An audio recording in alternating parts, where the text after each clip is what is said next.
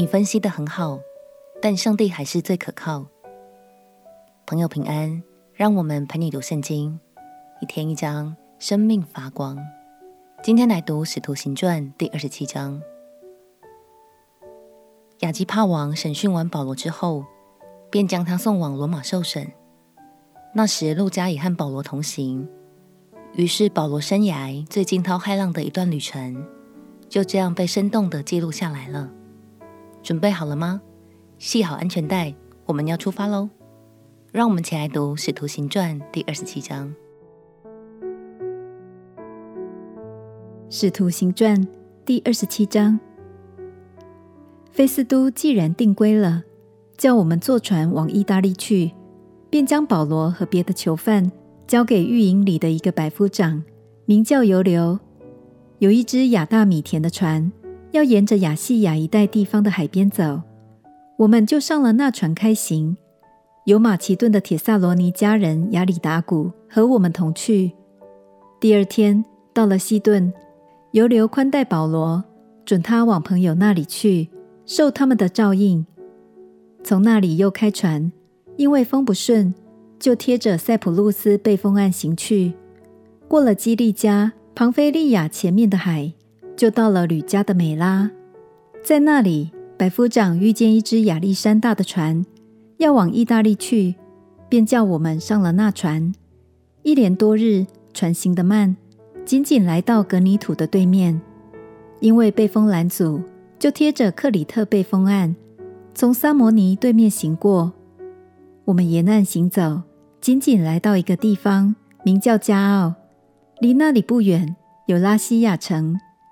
走的日子多了，已经过了禁食的节期，行船又危险。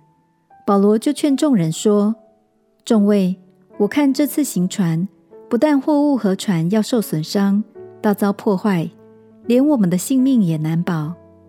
但百夫长信从掌船的和船主，不信从保罗所说的。”且因在这海口过冬不便，船上的人就多半说：“不如开船离开这地方，或者能到腓尼基过冬。”腓尼基是克里特的一个海口，一面朝东北，一面朝东南。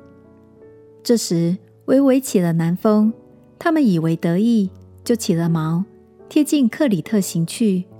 不多几时，狂风从岛上扑下来，那风名叫有拉格罗。船被风抓住，敌不住风，我们就任风刮去，贴着一个小岛的背风岸奔行。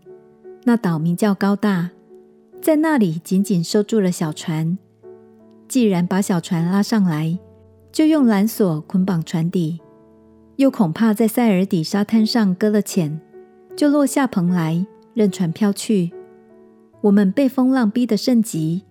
第二天，众人就把货物抛在海里。到第三天，他们又亲手把船上的器具抛弃了。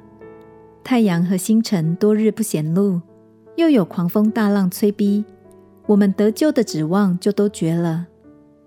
众人多日没有吃什么，保罗就出来站在他们中间，说：“众位，你们本该听我的话，不离开克里特，免得遭这样的伤损破坏。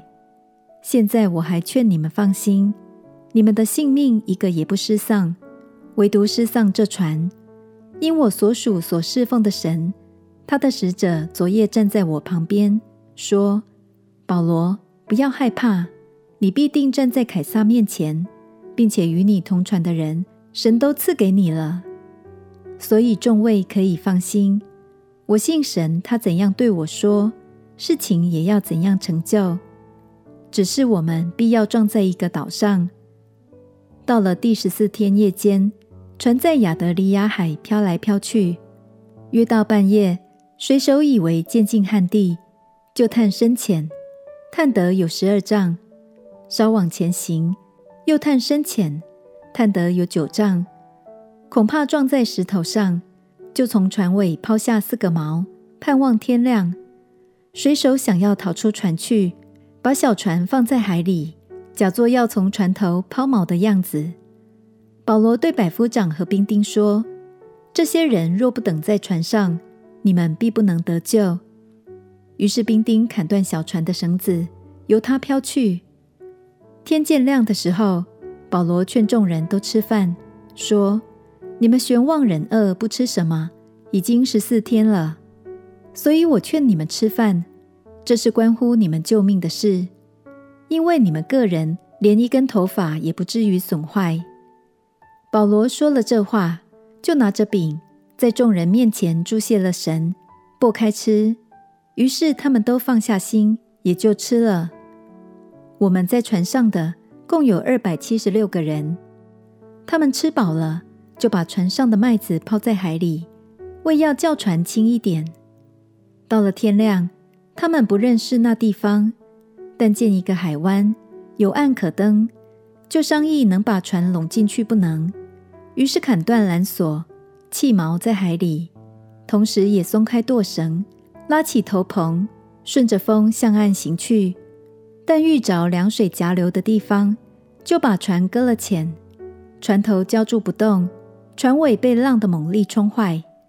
兵丁的意思要把囚犯杀了，恐怕有浮水脱逃的。但百夫长要救保罗，不准他们任意而行，就吩咐会浮水的。跳下水去，先上岸。其余的人可以用板子或船上的零碎东西上岸。这样，众人都得了救，上了岸。亲爱的朋友，官员和水手们不断想照自己的分析去走下一步，但保罗却坚定相信神的话语。事实证明，至高的神总是略胜一筹。鼓励你。让我们一起学习保罗的心，祷告寻求，并且相信神的引导，相信再大的难关，他都能带领我们度过。我们且祷告：亲爱的主耶稣，求你在一切的事上引导我，并且在困难中帮助我度过。祷告奉耶稣基督的圣名祈求，阿门。祝福你信靠神的每一天。都过得很精彩，很丰盛。陪你读圣经，我们明天见。耶稣爱你，我也爱你。